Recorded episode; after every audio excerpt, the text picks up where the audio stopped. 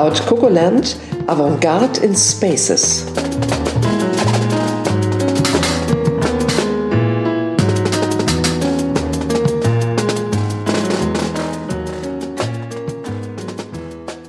Folge 2, die surreale Stadt. Stopp. Wir haben uns noch nicht vorgestellt, Eva. Ich heiße Rosa Erdmann. Ich habe ein Febel für Kunst, Räume und Tanz, Architektur, Design und ich beschäftige mich gerne mit Veränderungen, Kommunikation und Beziehungen arbeitender Menschen. Und du, Eva? Wie heißt ich, du? Ich heiße Eva Seber, bin notorisch neugierig, lese alles, was mir zwischen die Finger kommt und äh, mich beschäftigt immer diese, diese Mehrdimensionalität in einem Thema. Und deswegen machen wir ja auch den Podcast unter anderem. Stimmt, aber bevor wir anfangen, den Podcast zu machen und das Thema die surreale Stadt bearbeiten, würde mich interessieren, was die Stimme der Zukunft, was Karl dazu zu sagen hat.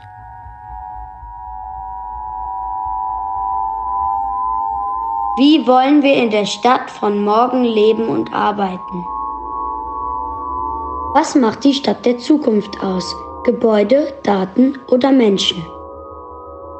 Wird die Stadt nur für junge Menschen bewohnbar sein? Werden Sensoren und Smart Services unsere Freiheit einschränken?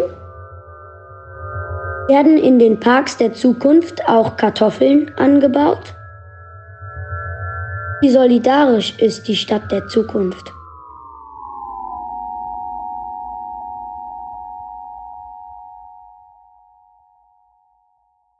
Das ist ja jetzt die Folge zwei und wir haben für unsere erste Folge Virtuelle Welten unheimlich viel gutes Feedback bekommen, wofür ich auch nochmal danke hier an der Stelle. Und auch so unterschiedlich ist und auch nicht nur oberflächlich ist. Man hat sich wirklich damit auseinandergesetzt, was wir da gesagt haben. Ein paar Menschen scheinen wir auch inspiriert zu haben. Also das hat sehr viel Spaß gemacht. Die Kritik war sich aber einig, dass wir eine Sache falsch gemacht haben. Wir haben uns nicht richtig vorgestellt. Da hatten sie recht. Haben wir das eigentlich vergessen? Haben, haben wir es vergessen? Ich kann sein, ja. Kann sein, aber jetzt haben wir es ja gut nachgeholt, oder? Nein, wir hatten es nicht vergessen. Wir wollen noch mal hier sagen, wie es wirklich war. Wir waren so aufgeregt und wir haben so viel Unsinn erzählt bei unserer eigenen Vorstellung, dass wir es rausschneiden mussten. Ich habe Evas Namen falsch ausgesprochen. Und dann haben wir gesagt, wir holen das einfach nach. Ich hoffe, es hat jetzt auch gut funktioniert. Und die Kritik ist jetzt auch zufrieden. Und wenn nicht, dann machen wir es beim nächsten Mal noch besser. So machen wir's. so, unser heutiges Thema ist ja die surreale Stadt. Und ähm, wir hätten uns ja ganz äh, offensichtlich mit einem Projektentwickler unterhalten können, einem Architekten, also vielen Menschen, mit denen ich auch schon mal über das Thema Stadt gesprochen habe. Aber wir haben uns für einen Soziologen entschieden. Und Rosa, das hast du uns ja eingebrockt. Naja, wir hätten uns mit zum Thema die surreale Stadt nicht mit sehr vielen Leuten unterhalten können, aber zum Thema Stadt und Stadtentwicklung. Ich habe mal ein bisschen recherchiert und bin auf dieses Thema die surreale Stadt und auf Mark Müller gestoßen und habe dir das gezeigt und vorgeschlagen. Du hast dann aber sofort dort angerufen und hast ihn auch gleich gebucht. Das hast du uns also eingebrockt. Ganz die Streberin wieder, Rosa, ne? Wie du das immer so schön sagst. Also direkt äh, umgesetzt, das stimmt. Soll ich Marc mal vorstellen? Soll ich mal sagen, wer er ist? Genau. Und Marc, ähm, ein bisschen zu Marc, damit wir ihn äh, besser einordnen können. Marc ist Soziologe und Kulturwissenschaftler, Autor und Sprachtrainer und er wohnt in Berlin, von wo wir ihn auch gleich zuschalten. Er hat einen Magister in Soziologie, Psychologie und Betriebspädagogik und war ähm, in, im Rahmen seiner Studien in England und Wien. Er hat weiterhin einen Master in Comparative Urban Studies an der Uni Universität in Urbino in Italien, das in der Nähe von Florenz. Und er hat promoviert bei Fritz Schütze, Professor Fritz Schütze und Professor Ursula Lehmkuhl im Fachbereich Mikrosoziologie an der Otto Gericke Uni in Magdeburg. Im Rahmen dieser Promotion war er dann im Center of Metropolitan Studies in Berlin und darüber ist er an die wohl sehr bekannte ähm, Columbia New York ähm, fünf Semester gekommen. 2018 hatte er sein Buch veröffentlicht, über das wir ja heute auch viel reden werden, nämlich die surreale Stadt. Und die, dieses Buch enthält große Teile seiner Promotion. Ich bin total gespannt, wie dieses Gespräch verlaufen wird, Rosa, weil ich habe äh, wirklich, ich, also was ein Soziologe. Wir haben es natürlich jetzt gelesen und er hat einen ganz, ganz anderen Blick auf die Stadt. Das können wir schon mal sagen. Aber wie das Gespräch so sein wird, da bin ich echt gespannt. Ich hole ihn jetzt einfach ja. mal dazu, ja? Er ist auch schon da. Ja, schön euch zu treffen. Wir haben eben davon gesprochen, wie wir auf das Thema Stadtsoziologie gekommen sind. Nicht etwa, weil du ein typischer Vertreter der landläufigen Stadtsoziologie bist, aber weil das Thema für uns so wichtig war. Die Stadt, wie wir sie noch vor ungefähr einem Jahr kannten, ist ja irgendwie zerstört und wie ich auch glaube, dauerhaft. Auf jeden Fall ist die Stadt in einer Krise und sie ist irgendwie auch dekonstruiert. Und im öffentlichen Diskurs erscheinen im Moment überall Stadtplaner, Architekten, Immobilienunternehmen und befassen sich mit den drängenden Fragen, was wir nun mit dieser Idee der Stadt machen, wo sie quasi über Nacht ihr, wie du sagen würdest, Narrativ verloren mhm. hat und sie auch irgendwie des Gebrauchswertes enthoben ist, wie ich sagen würde. Jetzt ist Stadtsoziologie natürlich eine ähm, eine Disziplin, die man herbeiziehen kann. Wir sind aber auf dich gestoßen und du machst ja etwas, was nicht übliche Stadtsoziologie ist. Aber vielleicht kannst du uns kurz vorher mal erklären, was macht denn eigentlich Stadtsoziologie? Wie betrachtet ihr im Großen und Ganzen die Stadt? Ja, das ist natürlich eine Frage, die man gar nicht so einfach beantworten kann, weil es verschiedene Typen von Stadtsoziologien gibt, würde ich mal so vorsichtig behaupten. Ähm, also die klassische Stadt Soziologie beschäftigt sich leider, würde ich vielleicht sagen, eher mit einer Perspektive, die kommt also eher aus einer ökonomischen Ecke, die kommt äh, ähm, also aus einer strukturellen, die hat eine sehr strukturelle Perspektive auf Stadt, ja, eine sehr makro, makrosoziologische vielleicht. Ähm, ursprünglich kommt die Stadtsoziologie, würde ich sagen, aus einer ganz anderen Stoßrichtung. Äh, Stadtsoziologie war äh, am Beginn ihrer Entstehung eigentlich eine, ähm, eine ja, man kann nicht sagen Wissenschaft, aber sagen eine, formuliert eine Fragestellung, die sich viel grundsätzlicher mit Stadt auseinandergesetzt hat, weil sie versucht hatte, ähm, Stadt zu durchleuchten als, als Lebensraum. Das heißt, man hat versucht zu verstehen, was, äh, was Stadt eigentlich mit uns macht. Ja. Sie hat Stadt also eher als, ähm, ja, als einen ökologischen Lebensraum verstanden, der ähm, sagen, unsere, unser Alltagswelt natürlich auch immer manipuliert ja, und also äh, produziert. Und ähm, das größte Problem, glaube ich, die größte Herausforderung der Stadtsoziologie, wenn man sich dieser Perspektive, also dieser vielleicht eher phänomenologischen, ontologischen oder mikrosoziologischen Perspektive widmen würde, besteht darin, dass man gerade diese Fragestellung gar nicht so einfach beantworten kann, was Stadt mit einem macht, weil wir selber als Forscher natürlich immer schon diesen ganzen Kontexten, die wir dann untersuchen wollen, äh, ausgesetzt sind.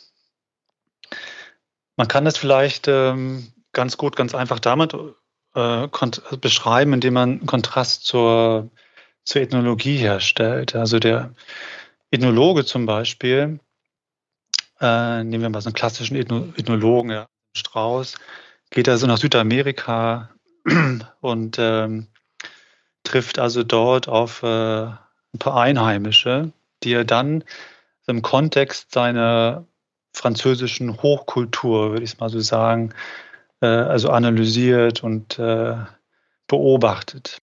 Also der, der, Ethnologe hat, sagen immer schon, dass, den Vorteil, dass er diese Fremdheit natürlich bei der Beobachtung schon mitgeliefert bekommt. Ja.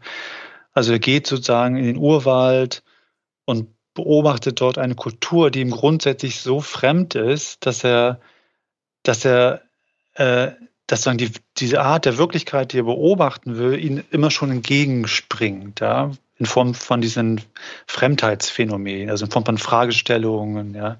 Also es gibt so eine Offensichtlichkeit. Ja? Also die Welt lässt sich einfach viel einfacher beobachten, weil, weil er sie gerade nicht kennt.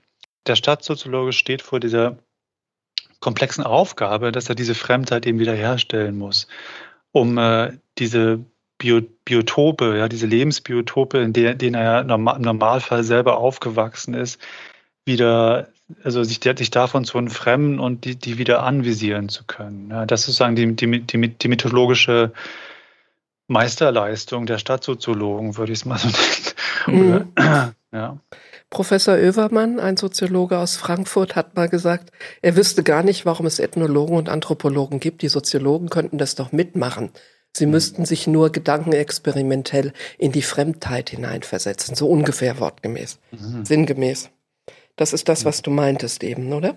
Also die Soziologen sind ja eigentlich die anspruchsvolleren Ethnologen. Ja, die haben also ein viel komplexeres Untersuchungsinstrumentarium, viel komplexere Beobachtungsperspektive, die sie erst herstellen müssen.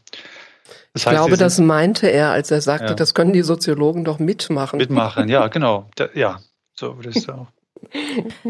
ja. Auch erstmal Hallo von meiner Seite, Marc. Oh. Ähm, du hast ja jetzt einen Titel gewählt und wir haben ja schon gesagt, du bist jetzt vielleicht nicht wie der klassische Soziologe vorgegangen. Und der Titel ist ja, heißt ja schon mal surreale Stadt. Was ist denn das surreale Element an einer Stadt aus deiner Sicht? Ja, das ist natürlich die Frage, ähm, die sich gar nicht so schnell in einem Satz, glaube ich, beantworten lässt. Aber ich versuche das mal. Also Stadt ist ja für uns zunächst einmal immer was äh, super Rationales. Ja? Also auch wenn wir jetzt nicht, nicht als Stadtforscher oder Soziologen unterwegs sind, ist Stadt zunächst mal so eine Art Maschine, ja, die permanent Rationalität herstellt. Also wir steigen in die U-Bahn, steigen dann ein und dann werden wir drei Stationen später halt wieder ausgespuckt an der Stelle, wo das auch äh, vorgesehen war. Äh, wir haben Kontakt mit, äh, mit Behörden, mit äh, Verwaltern vielleicht auch, äh, anderen städtischen Institutionen, die ja im Normalfall immer genau das machen, was wir auch erwarten. Also man könnte Stadt eigentlich so als eine Rationalitätsmaschine verstehen, ja, die immer ähm, ja, mehr oder weniger das tut, was wir auch von ihr erwarten. Das ist so die eine, die eine Perspektive. Auf der anderen Seite ist Stadt natürlich, ähm, und da geht es dann primär in dem Buch darum, äh, etwas, äh, das sich auch äh, hochgradig irrational verhält. Ähm, also in der Lebenswelt kennen wir das alle. Zum Beispiel, wir gehen Klamotten kaufen. Ja. Und äh, sagen, das, was also der, der Prozess des Kaufens ist natürlich zunächst mal ein rationaler. Wir bezahlen mit der Kreditkarte. Ähm, äh, ja, wir bekommen Einkaufstaschen und wir machen vielleicht noch, haben ein relativ rationales Gespräch mit der Verkäuferin. Aber die eigentlichen Entscheidungsprozesse, die zum Beispiel in der, in der Umkleidekabine vor sich gehen, ja, also warum ich das Kleid kaufe und nicht das Kleid, äh, das sind zum Beispiel so ganz sehr informelle ähm, Prozesse, die im Grunde aus so einer rationalen Perspektive völlig irrational sind. So, in der Stadt haben wir diese irrationalen, diese Irrationalitäten äh, ja, in Form von, ähm, so wie ich es beschrieben habe, institutionellen Verwaltern, äh, die wir äh, eben nicht sehen können, ja, die also ständig an die in unsere Alltagswelt hinein handeln, indem sie städtische Wirklichkeiten herstellen, indem sie Straßen bauen, Häuser bauen, ähm, wo aber diese Prozessgeschehen, ne, dieses, diese Verfahren und diese, auch die Institutionen, die Akteure, äh, die Kompetenzen, die daran beteiligt waren, für uns als Städte also vollkommen unsichtbar bleiben. Und surreal bedeutet eigentlich, so wie ich es verstehe, dass ähm, also die Surreale stellt sich her in, in diesen in Räumen oder in Erfahrungsbereichen, wo das Rationale, also diese rationale Elemente Alltagswirklichkeit, also wie klassisch wie Max Weber zum Beispiel, also Welt als, ähm, als eine rationale Moderne, sich überlagert mit diesen äh, irrationalen Elementen. Und der Städter eben gez gezwungen wird, mit beiden zu jonglieren. Ja, er muss also immer dieser rationalen Welt gerecht werden, ja, aber gleichzeitig auch diesem Irrationalen, und über das er sich aber im Normalfall nicht mit anderen Städtern so einfach unterhalten kann. Das sind also mehr so interne Prozesse oder Routinen oder Ich habe das also romantische Praktiken der, der Welthandhabung genannt. Also er muss beide, beide Bereiche dieser, dieser städtischen Wirklichkeit bedienen und damit um, damit lernen, umzugehen.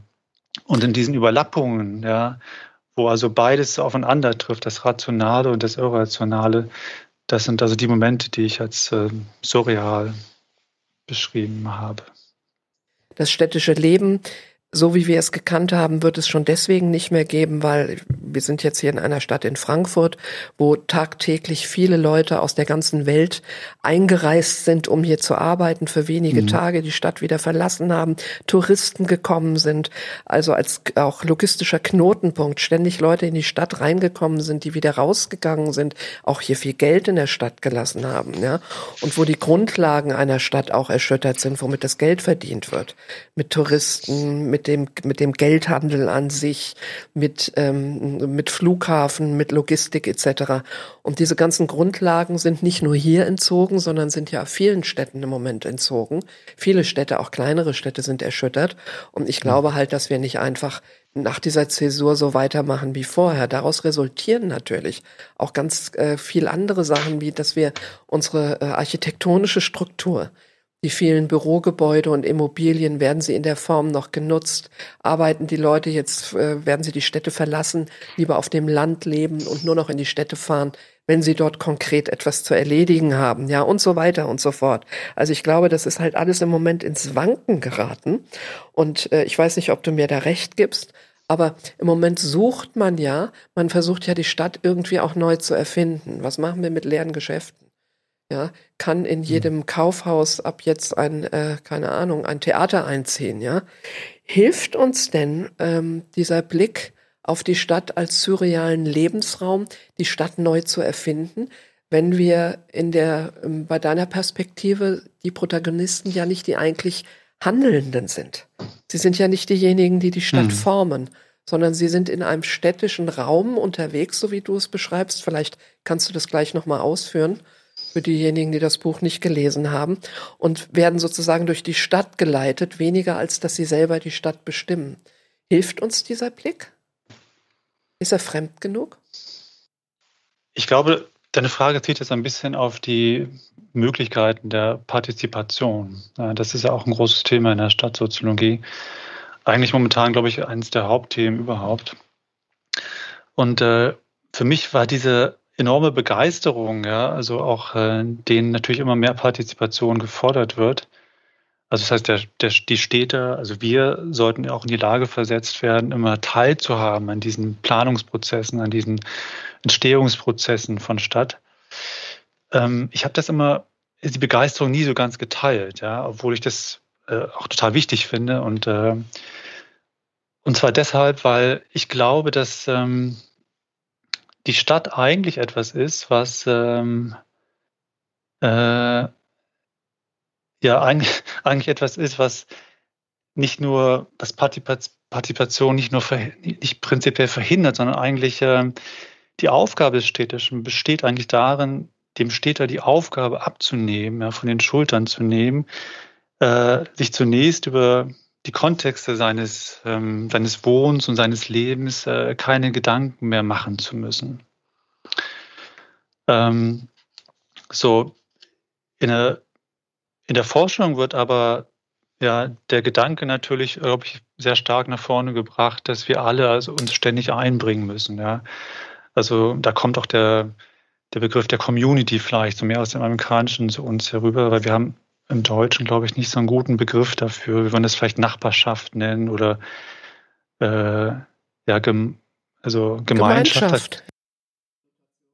Ja, ein, ein äh, Großteil der Städte, ne? also wenn man sich das anguckt, ist ja auch eigentlich so für zwei Lebensmodelle primär gestaltet. Ne? Also entweder der Single-Haushalt oder irgendwie so eine kleine Familie. Aber ähm, in den Layouts der ähm, gebauten Gebäude, auch aus äh, der wenn man jetzt mal die 50er nimmt, ja, wo ja ähm, ein Großteil der Städte sozusagen geprägt ist, dann, ähm, dann sind das ja die zwei primären Wohnformen. Also alles dazwischen, Gemeinschaftliches gibt es ja in der Stadt klassischerweise auch so nicht, oder? Ja, außer als Narrativ. so wie du es beschreibst. Du sprichst ja von den Lebenswelten, die als irrationale Narrative existieren und die man in deinem Buch also als äh, gedankliche Konstrukte erfährt. Vielleicht kann ich das noch mal kurz erzählen. Als ich das Buch angefangen habe zu lesen, haben sich mir ganz schnell Bilder aufgedrängt. Ich habe das gar nicht gelesen wie ein wissenschaftliches Buch, sondern eigentlich eher wie eine Dystopie, die gerade Wirklichkeit geworden ist. Bei äh, mir vielleicht, um da, das passt ganz gut ähm, zu ergänzen. Ich hatte, ich fand das eine ganz schön, eine ganz schön spannende Ko ja, Koinzidenz oder dass jetzt gerade, wenn ich das Buch lese, ne, während Corona, während vielleicht auch Einschränkungen, ne, würde ich bei ganz vielen Dingen, die du geschrieben hast, ähm, sagen, ja, das empfinde ich gerade auch so. Also ich bin auch irgendwie in einem System gefangen, bin irgendwie nicht so ganz frei, kann mich nicht wirklich frei bewegen als Städter, so wie ich das möchte. Hätte das aber, und das finde ich ganz interessant, weil du hast das Buch ja äh, vor Corona geschrieben, so gar nicht ähm, gesehen. Tatsächlich, also diese Perspektive ähm, habe ich jetzt und jetzt passt die für mich äh, bei vielen Momenten schon gut. Und ich fand vor allem dieses Bild, du hast ein Bild verwendet von Paris, ne? also von Paris mit äh, Straßen, wo die Straßen leer sind, wo man im Prinzip mal die Grundstruktur ähm, der Stadt dann sieht, was wir ja auch alles jetzt erlebt haben. Aber ich fand eben spannend, dass du das äh, vorher so geschrieben hast. Sag mal, Marc, in diesem Kontext dieser Beschreibung von Eva und auch von mir aus dem Buch, ja, ich frage mich die ganze Zeit, wo bist du eigentlich aufgewachsen? Ja, also ich bin eigentlich äh, neben Karstadt aufgewachsen.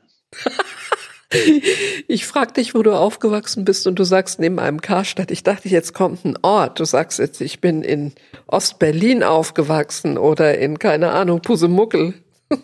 Was bedeutet denn das, neben dem Karstadt aufgewachsen zu sein? Ähm, ja, es bedeutet, ähm, also in einer Welt aufgewachsen zu sein, die immer schon irgendwie so einen zerbrochenen Charakter hat. Ja.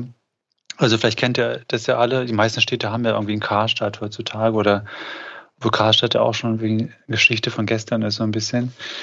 Aber das Besondere am Karstadt war oder ist vielleicht immer noch, ähm, dass diese, diese Raumkörper, die da in der Stadt installiert wurden oder werden oder sind, installiert sind, ähm, ja einfach so einen bestimmten Charakter haben, ja, der vielleicht ähm, so auch die, den, äh, die Eigenschaften der stereotypischen Eigenschaften der, der urbanen Moderne auf den Punkt bringen. Also ich bin, äh, das wollte ich eigentlich erzählen, also ich bin also neben diesem Karstadt aufgewachsen und dann am meistens sonntags mit dem Fahrrad äh, unterwegs äh, in dieser Sonntags, diese auch spezifischen Sonntagsstimmung, ja, die jetzt auch langsam ausstirbt vielleicht in den großen Städten, aber also in dieser leeren Sonntags, sonntaglichen Stadt äh, in den Wintermonaten um dieses Karstadt herumgefahren, dem Fahrrad und äh, ja, dann wehte also dieser winterliche Wind immer um diese Ecken des eckigen Karstadts herum. Und ähm, ich glaube, das ist auch eins der Momente, ähm, an denen äh, sagen das, was, äh, was die moderne Stadt eigentlich äh, bestimmt, für mich immer, immer so deutlich geworden ist. Ja, das sind natürlich Erfahrungsmomente, die kann man schwer beschreiben. Also lassen sich nicht so ganz, äh, nicht, nicht ganz analytisch oder wissenschaftlich sagen herleiten. Ähm, ja. Mir fällt da jetzt Otto ein. Ist Otto, es nicht, der große? ja, der große Otto, der Komiker, ist es nicht der Mark in uns allen, der dort um den Karstadt fährt? Ich, fra ich frage nochmal auf meine Frage zurückkommen. Ja, aber, aber, aber, habt ihr das nicht? Ihr habt ja auch einen Car. Ja, natürlich. Und ich bin auch mit dem, Car mit dem Fahrrad um Karstadt Echt, ja? gefahren. Und ich weiß auch, was du meinst mit den Leuten, genau, die flanierten das, am Wochenende, ja. obwohl die Window Shopping heißt das Neudeutsch, ja. Aber in welcher Stadt war der Karstadt denn? Das hast du uns noch nicht verraten. Ach so, ja. Also der, Karstadt war in, äh, in Magdeburg, das ist meine Heimatstadt. Also mhm. eine sehr städtebaulich unheimlich spannende Stadt, weil es äh, durch eines der großen äh, mittelalterlichen Metropolen in Deutschland immer war, das einen alten mittelalterlichen Stadtkern hatte, der aber zerstört wurde schon im 16. Jahrhundert nach dem Zweiten Weltkrieg, die Reste nochmal. Aber dennoch gibt es halt diese uralten, diese riesigen Kathedralen in der Stadt, immer noch aus dem Mittelalter, äh, durchmischt ja mit, äh, mit äh, also Moderne der 60er und 70er und 80er Jahre, dann die 2000er Jahre. Momentan steht neben diesem dieser Magdeburger Kathedrale, halt so ein äh, pinkenes äh, 100-Wasserhaus daneben. Eva will was sagen, aber vielleicht einer von uns beiden sollte jetzt vielleicht mal ein bisschen beschreiben, was man liest, wenn man das Buch liest. Ich habe es ja eben schon mal angefangen. Also es ist in dem Buch von der Stadt als, als, als, als surrealem Raum die Rede, aber ähm, wir erfahren sie eigentlich jenseits von, des, von dem, was wir so als rationalen Handlungsraum kennen. Ja? Also nicht geprägt durch Ökonomie und Handeln und Verwaltung oder Architektur oder die funktionale Mobilität von U-Bahn-Fahren und so. Das wissen wir ja alles und darüber sprechen wir ja auch, sondern man hat, wenn man das Buch liest, das Gefühl, dass das quasi organisch ist und sich selber entwickelt hat. Ja, und du sprichst ja auch zum Beispiel vom Städter als vom Insassen. Ja, als käme der Insasse nicht raus. Jeder kann natürlich aus einer Stadt rausfahren mit dem Bus oder so. Das ist ja damit nicht gemeint, sondern es ist eher so was Gedachtes. Ein, ein, ein, ein konstruierter, fantasierter Insasse. Ja? Und jetzt frage ich mich, ob uns diese surreale Beschreibung helfen kann, die Stadt neu zu erfinden. Aber du sagst ja, dass der Ansatz an sich ja schon eigentlich irgendwie ulkig ist, dass der Insasse die Stadt eigentlich nie erfunden hat und sie auch nie wirklich so ähm, auf einer bewussten Ebene mitgeprägt hat. Stadt ist irgendwie entstanden, hat sich organisch entwickelt. Und wenn jetzt aber außen alle, alle ähm, die Strukturgesetzlichkeit einer Stadt bedingten Faktoren sich verändern, ja, wie entwickelt sich dann eine Stadt weiter? Tut sie das von alleine oder ist das jetzt mal die Chance zu sagen, jetzt versuchen wir mal aus der Stadt etwas zu machen, was, wie wir sie gerne hätten?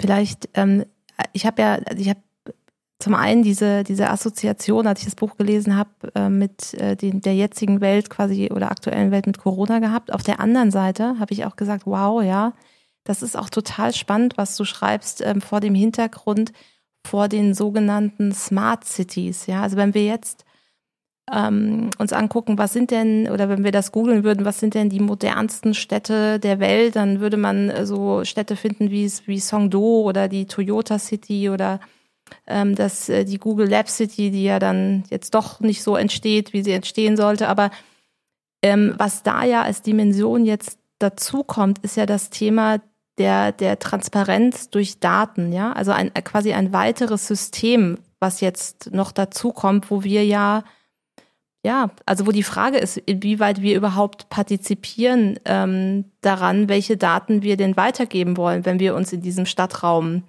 bewegen. Hast du da eine, eine Sichtweise oder hast du da ein, eine Meinung zu? Kannst du kurz die Städte nochmal beschreiben, was so eine Smart City ist? Ja, also eine Smart City ähm, oder ich, ich fange jetzt einfach mal mit Songdo an. Songdo ähm, ist ja als sollte ja als die modernste Stadt äh, gegründet werden und ähm, ist in Asien und dort ist quasi alles optimiert, technisch und digital optimiert. Also das heißt, wenn man etwas in den Mülleimer ähm, schmeißen möchte, dann weiß der Mülleimer schon, ob es da reingehört oder nicht. Und es wird dann unterirdisch vereinzelt. Es ist ähm, äh, weiterhin sind das ja dann immer dieses Thema der selbstfahrenden Autos, ja, in diesen, deswegen macht Toyota das ja auch interessanterweise, dass Toyota jetzt ein Stadtkonzept macht, ist ja auch spannend, ja. Ähm, im Prinzip geht es darum, über Daten, Digitalisierung äh, die Stadt zu optimieren, ja, auch die Entsorgungsthemen zu optimieren. Aber wie, ähm, wie siehst du das, Marc? Also ist das. Also die moderne Stadt ist eigentlich, wäre für mich eigentlich eine, die eigentlich ein bisschen wieder zurückgeht, ja. Also genau so, wie das jetzt auch diskutiert wird in vielen deutschen, europäischen Städten, die Stadt der kurzen Wege, ja, die also die, die klassische moderne Stadt, was wir jetzt eigentlich als modern bezeichnen, ist vielleicht gar nicht die moderne Stadt, sondern es ist nur die, die Fortführung dieser, dieser alten Vision. Ja? Also vielleicht war die alte Stadt ja, mit ihren intimen Wirklichkeitsbezügen und kleinen Straßen und mit ihren, mit ihrer, äh, mit ihrem größeren Pot Potenzial auch noch äh, Räume sozusagen partizipativ mitzugestalten. Vielleicht war das, ist das eigentlich die moderne, die modernere Stadt von den, äh, von den, von den Städten, die wir so vor, vor Augen haben. Bin ich mir ganz sicher, dass das so ist. Vor allen Dingen vor dem Hintergrund dessen, dass ich ein halbes Jahr in Dubai gelebt habe. Eine gigantische große Stadt, die keinen gewachsenen Kern hat. Und ähm, du sprichst ja von diesen ähm, Narrativen, ne? und das gehört nämlich genau dazu. Als ich angefangen habe, das Buch zu lesen, habe ich mich als erstes gefragt, was ist das Erkenntnisinteresse? Mir leuchtet die methodologische Mechanik total ein, dass man, indem man die Stadt als surrealen Raum betrachtet und beschreibt, dass man durch diese Fremdheit sie anders erkennt und anders erlebt, ja, dass man dadurch Sachen erfährt, die man nicht erfährt, wenn man gefangen ist, subsumptionslogisch in dem eigenen, ähm, in dem eigenen äh, partizipativen sich die Stadt aneignen, sie gestalten wollen, ja, sondern dass man durch diesen Fremdheitsblick ganz andere Sachen sieht. Ich frage mich aber, was war dein Erkenntnisinteresse, als du diese Beschreibung angefangen hast? Und ich habe mich gefragt, ist das Buch Wissenschaft, ist es Kunst oder ist es Therapie? Und ist die Antwort darauf vielleicht sogar ja? Ja, ja, Therapie und Kunst und Wissenschaft. ja. Ähm, Hörte dich kichern. Ich, ja, ich, also ich glaube, der, die größte Motivation war für mich einfach die unglaubliche Frustration mit der, mit der, mit den großen Teilen der klassischen äh, Stadtsoziologie. So würde ich das eigentlich formulieren. Und ähm, ja, also ich, also mir war es einfach immer wichtig, diese Erfahrungsmomente, die ich selber als Städter sammeln konnte und also äh, selber und diese Diskrepanz, ja, und diese Fremdheiten, die man eben als, als Individuum, als, als Insasse dieser urbanen Lebenswelten, äh, also diesen Fremdheiten, denen man ausgesetzt ist, äh, die auch systematisch mal zu beschreiben ja, und auch zu und einer Stadt, einer Stadtsoziologie oder einer Stadtwissenschaft, äh, Kulturwissenschaft zugänglich zu machen. Ähm, also es gibt natürlich auch einen kleinen Shift in der, in der Stadtsoziologie. Ich bin Sicherheit nicht der Einzige, der sich jetzt also eher so kulturwissenschaftlich damit auseinandersetzt, aber es gibt natürlich einen großen Mainstream, der eine ganz andere eine ganz andere Richtung läuft ja, und dem sich nicht diesen grundlegenden Fragen widmet, äh, was, also wie Stadt uns eigentlich, also im anthropologischen Sinne erzieht. Ja. Also wenn wir uns eigentlich nur mit diesen ganzen Mechaniken auseinandersetzen, ja, Stadtoptimierung, also das rationale System noch rationaler machen, ähm, dann ist das genauso, wie du vorhin meintest. Also wir, wir, wir, wir verstehen diese Prozesse, ja, die, die eigentlich selbstläufig sind, ja, die sich von uns als als lebende, in der Stadt lebende Individuen völlig entkoppelt haben. Diesen Prozess verstehen wir irgendwann gar nicht mehr. Ne?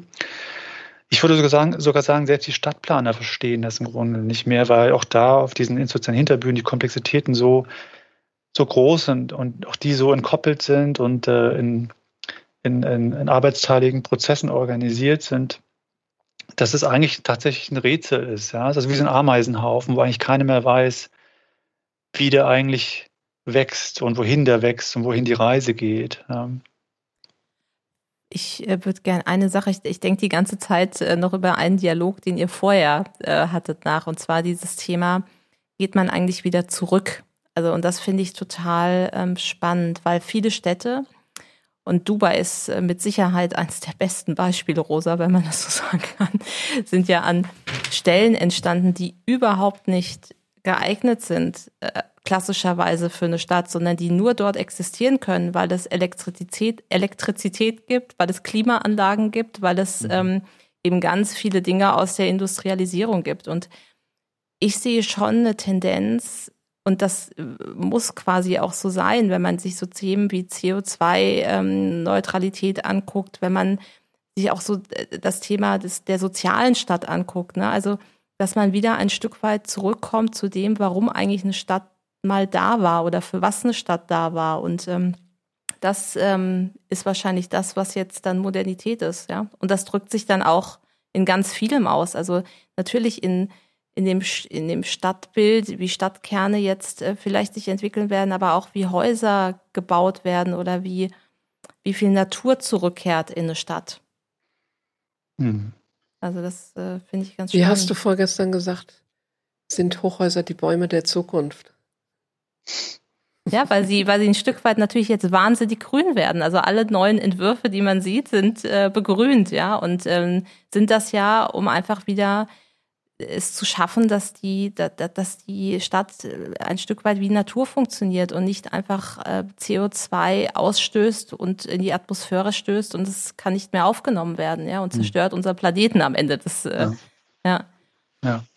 Also es geht eigentlich im Kern um eine Bewusstwerdung, ja, oder um eine um Empowerment äh, des Städters, aber ein Empowerment, das weit über eine normale Partizipation, glaube ich, hinausgeht. Es geht zunächst einmal eigentlich um eine Bewusstwerdung, ja, dass wir in der Stadt momentan eigentlich in Städten leben, die man eigentlich ja als eher als Maschinenraum bezeichnen kann. Ja. Ähm, also das ist eine Metapher, die relativ gut funktioniert, weil sie gut beschreibt, ähm, welche Rolle wir als Städte eigentlich ein, einnehmen in diesem städtischen Raum. Ja. Also wie beim Maschinenraum haben wir äh, also auch einen Raum, der ist aufgefüllt mit Maschinen. Ja. Also entdecken wir zum Beispiel eine Werkhalle. Aber bei der Stadt ist es nun so, dass wir als Städter komischerweise gerade nicht die Rolle der, der Maschinisten einnehmen. Also wir sind gerade nicht die, die die Maschinen bedienen. Wir sind nicht die, die die Maschinen dahingestellt haben.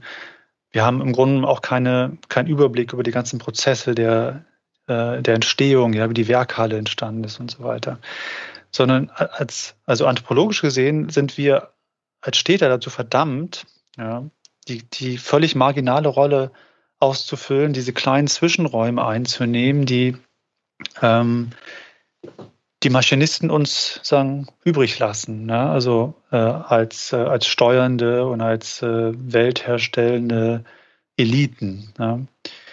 Und ich glaube, wenn man wenn man sich, und das sind, glaube ich, das ist der große Bruch dieser urbanen Moderne, einer Institution, durchinstitutionalisierten Moderne, die, die wir, ja, das ist der große Bruch, den wir uns bewusst werden müssen, glaube ich, auch als, als Städter, bevor wir überhaupt Stadt auch neu denken und äh, neu verändern können. Ich würde dich gerne noch mal zu etwas fragen. Du beschreibst ja diesen Insassen in der Maschine. Und ich habe spontan gedacht, nee, nee, nee, Moment, Moment, Moment, wir sind ja hier nicht fest in diesen Städten äh, irgendwie implantiert, dass wir uns nicht bewegen können. Das war am Anfang. Ich habe mhm. mich, je weiter ich gelesen habe, immer weiter mit dieser mit dieser Szenografie, die du da auch schaffst durch deine Sprache, die sehr suggestiv ist, ja, immer weiter äh, identifizieren und anfreunden können. Es gibt aber auch noch etwas, und das ist die Idee, da sind wir wahrscheinlich dann wieder bei Lebenswelten und auch Lebensstilen, eines City-Nomaden. Es gibt ja ganze Hotelkonzepte zum Beispiel, die darauf abzielen, dass es so etwas wie einen globalen City-Nomaden gibt, der nicht irgendwo fest verortet ist, und äh, ob er in London ist, ob mhm. er in äh, Hongkong ist oder ob er in Wien oder in Berlin gerade weilt, der bestimmte, äh, der, der bestimmte Sachen als Bedürfnis hat, die ihm dieses, in diesem Fall ist es ein Hotel gibt und der ansonsten als City-Nomade auf in allen großen Städten wie in den Dörfern dieser Welt umherreist und überall zu Hause ist, als gäbe es eine dahinterliegende Altstadt und das sind, mhm. glaube ich, dann auch wieder so ein bisschen die Narrative, die sich ja auch gleichen in den wirklichen urbanen gewachsenen Städten. Also ich habe in Dubai kein richtiges Narrativ gefunden, außer hohe Häuser. Und ähm, wenn ich dann aber sehe, was du, was du nennst ja zum Beispiel den Alexanderplatz. Ich würde sagen, in Paris ist es auch der Bois de Boulogne. Es ist der Zug, den wir haben. Es ist das Theater, die Metro. Aber ist es auch ein Shoppingcenter? Und ist es auch der Skatepark? Was ist denn dazu geeignet, dass es in so lebensweltliche Narrative übergehen kann? Haben wir das in den künstlichen Städten? Ja, also letztendlich kann natürlich auch die völlig sich entfremdeten äh, Industrielandschaften einer Fabrikruine als, äh, als, als Narrative sozusagen einer, sich in einer Kindheit verwurzeln. Ja? Also man kann wenn wir jetzt irgendwie in eine ganz alte indische Industriestadt gehen, ja, wo die Kinder dort in den Slums zwischen den, äh, zwischen alten Fabriktürmen aufwachsen, werden, werden, werden die sozusagen, die Kinder werden auch diese urbanen Wirklichkeiten äh, als, als Wirklichkeiten erleben, die, die ihnen viel zu erzählen haben. Also Narrative sind, glaube ich, zunächst einmal eignet sich alles als Narrativ. Ja? Also jede Art von Wirklichkeit hat natürlich das Potenzial, als Narrativ zu fungieren. Aber das meinst du ja natürlich nicht. Also ne, du meinst natürlich also eher Narrative, die ja vielleicht ein bisschen positiver besetzt sind. Ja? Und also, die auch übergeordnet sind. In der Stadtsoziologie spricht man ja diesen äh, slumartigen äh, Ansiedlungen von Menschen ab, dass sie überhaupt Städte sind. Ja, man sagt hm. ja auch, dass die Container äh, die Containerstädte oder aber auch die, ähm, die, die ostpreußischen ähm, Weberstädte in dem Frühkapitalismus, dass das nicht wirklich Städte war, weil ihnen etwas gefehlt hat. Und ich frage mich, ob das mhm. diese positiv besetzten, ja auch etwas glamourösen, das sind ja leuchtende Narrative, ja. Mhm. ja. Der Spaziergang im Bois de Boulogne ja. mit anderen gut angezogenen Menschen. Ist das das ja. Shopping Center, was wir in Hongkong haben? Ich habe in Hongkong diese Plätze und auch diese ähm, Lebenswelten sehr vermisst und habe festgestellt, das öffentliche Leben spielt sich in Shopping Centern ab und man hüpft von einem, die gehen ja teilweise ineinander über. Man geht in das eine und kommt an einem anderen wieder raus und fährt mit der, mit der Bahn wieder nach Hause. Ist es das, ist das vergleichbar? Muss sowas wachsen? Oder können wir sowas auch selber gestalten? Also meine Fragestellung war ja eigentlich eher so eine, hatte eher einen filmologischen Charakter, also einen sehr grundlegenden Charakter. Also wie sieht unsere moderne, urbane Moderne eigentlich von innen aus? Was macht die mit uns? Was für, ähm, also da geht es auch eine Einführung äh, natürlich dann drum, ne, ähm, dass wir diese äh, Sloterdijk benutzt da den Begriff der, den sehr schönen Begriff der Hintergrundausstattung für. Ne? Mhm. Äh, also wir müssen uns, wenn wir uns Stadt nähern, zunächst einmal dieser, diesen Einbadungsprozessen ähm, äh, müssen uns die also vor Augen führen. Wir müssen also verstehen, was, ähm, äh, dass wir eben nicht aus dieser urbanen Moderne so einfach aussteigen können, auch wenn wir als Monaden unterwegs sind und vom einen Hotelzimmer in das nächste stürzen, bleiben wir sozusagen immer in diesen, diesen Kontexten einer urbanen Moderne gefangen, weil es hier keine Ausstiegsluken mehr wirklich gibt. Ja. Die urbane Moderne ist so umfassend geworden, dass wir überall auf die gleiche Wirklichkeit stoßen. Und, und die Frage jetzt, also äh, hinsichtlich einer Utopie, also was ist eigentlich die bessere oder die beste Stadt, die kann man aus so einer filmologischen Perspektive, glaube ich, gar nicht so einfach beantworten, weil filmologisch denken bedeutet zunächst einmal immer alles Utopische beiseite räumen. Also es bedeutet gerade nicht utopisch denken, sondern sich den Dingen und der Welt so zu nähern, wie sie zunächst mal sind. Ja. Das ist, glaube ich, so erstmal die nüchterne Antwort darauf, äh, warum man es so aus so einer filmologischen Perspektive immer schwer hat mit, mit einer Utopie, obwohl ich natürlich da verstehe, dass man das gerne be beantworten möchte. Und ich kann das eigentlich nur intuitiv beantworten. Ja. Also ich, ich sehe sozusagen, das ist dieses Bild mit dem Karstadt, was ich versucht habe am Anfang zu beschreiben, ne? diese, diese brutal, diese Entfremdung, ja? wo man schon als Kind also diese, diesen Erfahrungsräumen ausgesetzt ist, die einem erzählen, dass es irgendeinen Bruch gibt ja, mit der, zwischen mir und der Welt. Ja? Oder mit diesen Prozessen, die, die dafür verantwortlich gemacht werden können, die die Welt produzieren. Und äh, den Erfahrungsräumen, die ich eigentlich erwarte, sozusagen. Ja? Aber ähm, ja, das lässt sich, glaube ich, schwer jetzt ummünzen in eine konkrete, eine konkrete Utopie. Ja, ich glaube, ich würde dann nur in ähnliche Klischees verfallen, die man auch von aller von jeder Seite zu hören bekommt. Ne? Wir brauchen natürlich eine Stadt, die sich äh, und da spielt Partizipation vielleicht für eine Rolle, aber ich glaube, ich wüsste nicht, wie die momentan aussehen könnte. Ja? Wie man das jetzt konkret umsetzt, ähm, ist, glaube ich, schwer, das ist schwer auszuformulieren. Aber wir brauchen eine Stadt, die eben äh, dieses Kafkaeske eben, äh, ähm, dieses Kafkaeske Moment, also diese Entfremdung einer, einer durchgehenden, rationalen Moderne, die sich aber dann äh, im Fall der Fälle auch sehr schnell gegen uns wendet, ja, weil sie wenn Sachen eben nicht mehr funktionieren, wenn wir halt, wie bei, bei diesem Kübelreiter zum Beispiel, kein, kein Geld mehr haben, um den, den Ofen zu füttern, dann transformieren die sich, sich diese ganzen modernen Mechanismen und Infrastrukturen und richten sich halt gegen das, äh, gegen das Subjekt. Also sie richten sich gegen uns. Ja.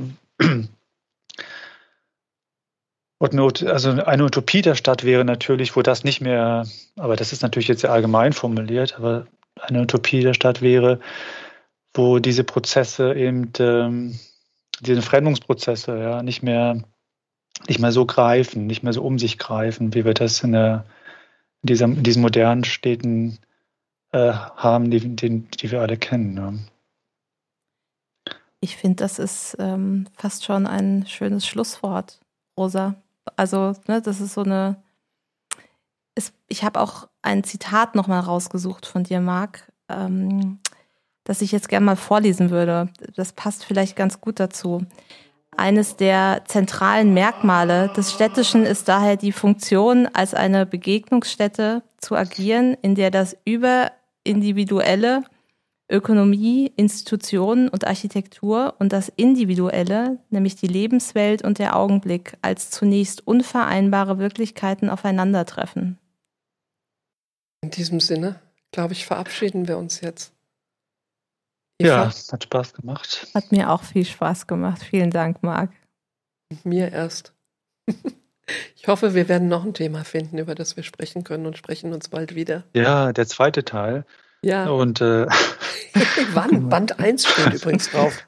Ja, genau, ist nur der, der zweite Teil, kommt aber ein bisschen später. Ähm, Im nächsten Jahr kommt äh, was hoffentlich, wenn es fertig wird, ganz anderes. Also auch zum Thema Stadt, aber äh, wird ein bisschen noch ein bisschen poetischer, ein bisschen verrückter vielleicht. Noch verrückter kann ich mir ja. kaum vorstellen. Und poetisch fand ich dieses Buch übrigens auch.